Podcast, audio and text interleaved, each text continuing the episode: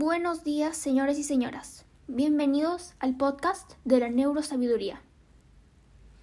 Hoy hablaremos de neuromitos, en especial de un neuromito en específico.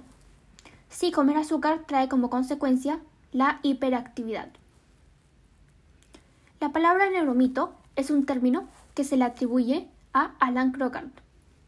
Él la solidifica en la década de los ochentas cuando se refiere a las ideas no científicas sobre el cerebro en la cultura médica utilizando esta palabra. El neuromito del que hablaré hoy es, como ya mencioné, comer azúcar trae como consecuencia la hiperactividad. El origen de ese neuromito son las investigaciones iniciales sobre el consumo de azúcar y su relación al trastorno por déficit de atención que se hicieron en el año 70. Muchos investigadores creían que la alimentación era la explicación de diferentes dificultades cognitivas en niños de edades escolares. En especial el azúcar y los aditivos, como por ejemplo los colorantes, y se realizaron varios estudios para comprobarlo.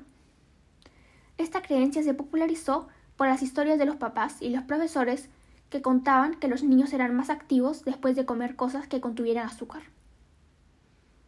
Sin embargo, la evidencia que vincula el azúcar con la hiperactividad era muy poca y muy débil.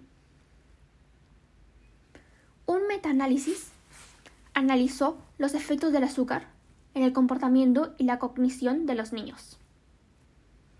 Este artículo resumía los datos de 23 estudios, en los que los niños recibían azúcar y había otros niños que recibían un placebo. Ni los padres ni los investigadores sabían qué niños habían recibido azúcar y qué niños habían recibido placebo.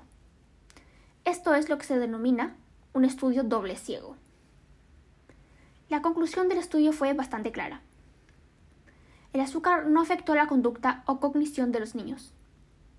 Es decir, el azúcar no causa hiperactividad.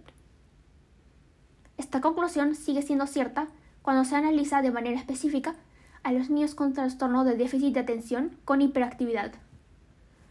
O aquellos niños cuyos padres piensan que son especialmente sensibles al azúcar.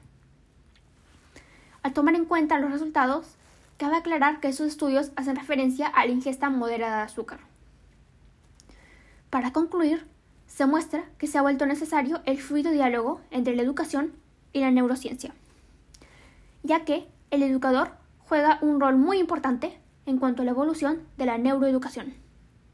Es decir, que su participación es clave para guiar investigaciones hacia los temas que de verdad importan en el ámbito educativo. Muchas gracias. Adiós.